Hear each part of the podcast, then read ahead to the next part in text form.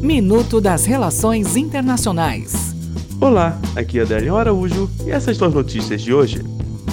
Peru o ex-presidente do Peru, Alan Garcia, se matou na manhã desta quarta-feira em Lima com um tiro na cabeça, depois de receber uma ordem de prisão preventiva emitida pela Justiça.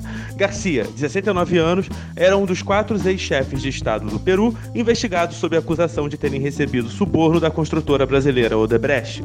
A Argentina. O governo da Argentina anunciou uma série de medidas com o objetivo de conter a inflação galopante e reativar o consumo no país, em meio a uma crise que compromete seriamente as probabilidades de reeleição do presidente Maurício Macri.